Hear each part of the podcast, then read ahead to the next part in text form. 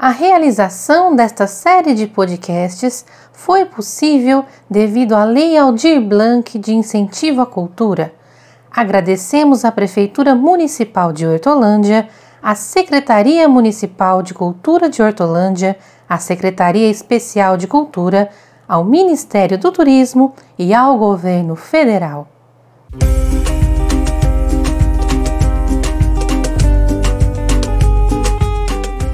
Olá, tudo bem? Eu sou a Júlia e esse é o podcast Patrimônio em Debate. No episódio de hoje, vamos conversar sobre as propostas e políticas para a preservação do patrimônio no Brasil nos últimos anos.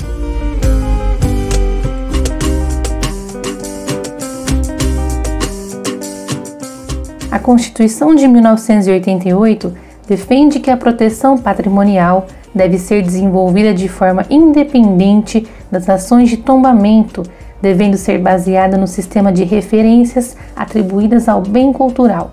Por meio de seus artigos 215 e 216, ela apresenta a necessidade de proteger as expressões populares, indígenas e afro-brasileiras, sugerindo inclusive a criação de feriados e datas comemorativas ligadas aos interesses destes grupos étnicos. O texto também indica a defesa da qualidade de vida, do meio ambiente e da diversidade cultural como formas de manifestação da cidadania,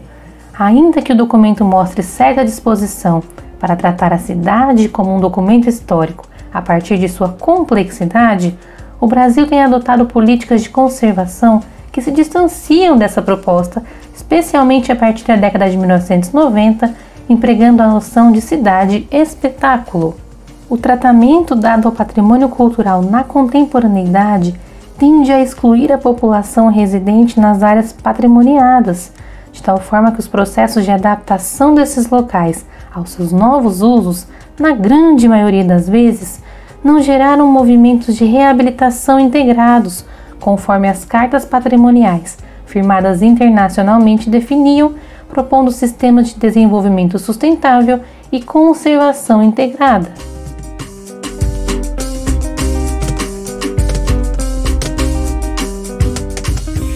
De forma oposta, o que ocorreram foram processos de gentrificação, movimentos de transformação em um centro urbano a partir do momento em que ele é revitalizado e espaços abandonados adquirem potencial econômico, levando a um aumento no custo de vida daquela região.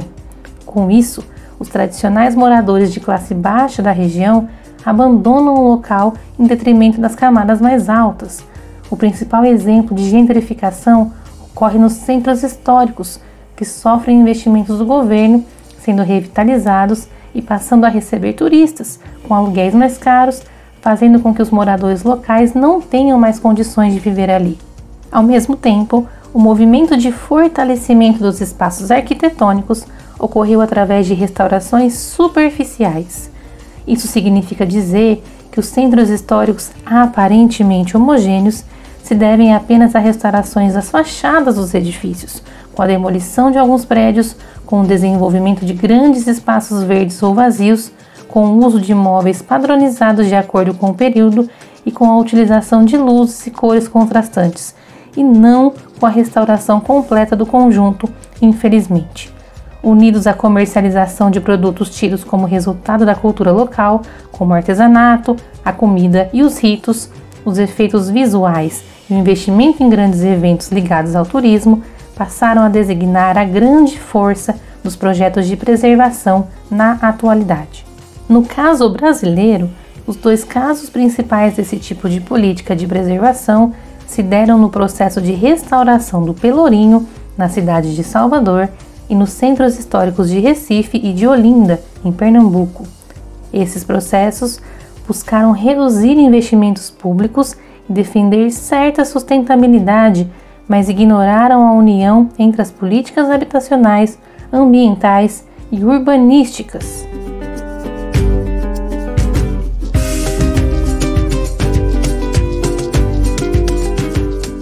Há, no entanto, a necessidade de recordar alguns projetos bem-sucedidos de parcerias entre a iniciativa privada e o governo para a restauração de bens culturais no Brasil.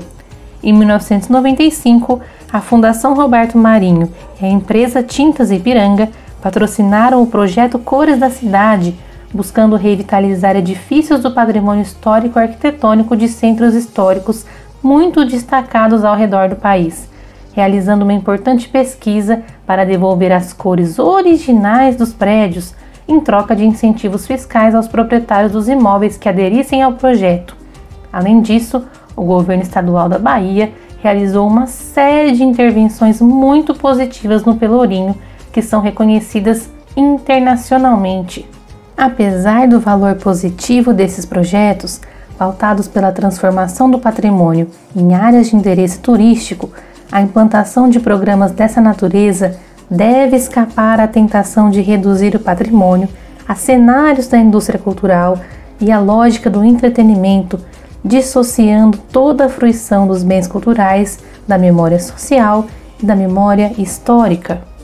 Também é importante considerar que o esgarçamento do conceito de patrimônio, colocado pela Constituição de 1988, sem dúvida alguma, levou à criação de uma nova ferramenta para a preservação patrimonial no Brasil, o Registro de Bens Culturais de Natureza Imaterial, através do Decreto 3551 de 2000. A multiplicação de possibilidades de tombamento e proteção do patrimônio nacional através do registro de bens imateriais notáveis indicou a necessidade de novos modos de salvaguarda pelo IFAM,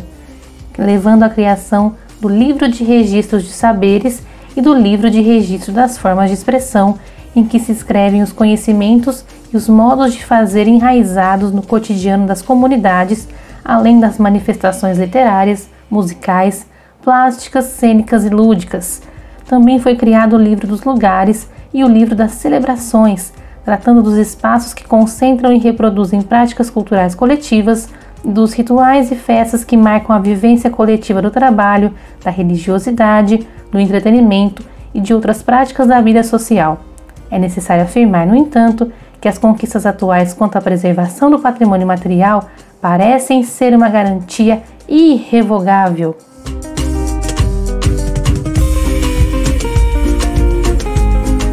Um dos principais exemplos dessa conquista é o registro do primeiro bem cultural no Livro de Registro de Saberes, feito em 20 de dezembro de 2002, o Ofício das Paneleiras de Goiabeiras, pela Secretaria Municipal de Vitória e pela Associação das Profissionais, buscando a preservação dos modos de fazer as panelas de barro artesanais de goiabeiras velhas, no Espírito Santo, um conhecimento passado entre gerações femininas que determina a sobrevivência de mais de 120 famílias que possuem parentescos diferentes entre si. Nesse mesmo caminho, Hortolândia possui seu primeiro registro no IFAM, com o projeto Patrimônios Vivos da Cultura Caipira, Mestres Violeiros, Foliões e Catireiros, que contou com o apoio do poder público e da sociedade civil para celebrar a memória da Companhia de Santo Reis, da Dança de Catira e da Folia de Reis, tão tradicionais em nossa cidade. Ainda existem muitos esforços a serem feitos, mas a experiência do patrimônio no Brasil vem sendo assimilada nos últimos anos de modo mais complexo e mais completo, de forma a entrar em contato com os conhecimentos sociológicos, antropológicos, etnológicos, arqueológicos, históricos e artísticos, sendo orientada por especialistas nas diversas áreas. A criação de projetos de educação patrimonial de oficinas escola e de trabalhos em mutirão formam atividades de grande importância para que a população também se sinta parte do processo de patrimonialização dos bens culturais. A articulação desse esforço com o incentivo à responsabilidade coletiva tende a consolidar as práticas de inclusão social, de sustentabilidade e de recuperação do patrimônio em todo o território nacional.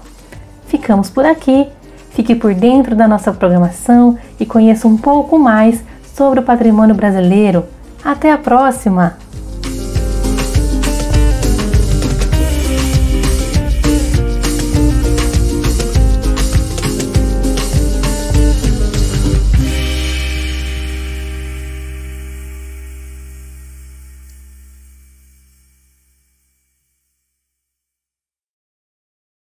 A realização desta série de podcasts foi possível devido à Lei Aldir Blanc de Incentivo à Cultura.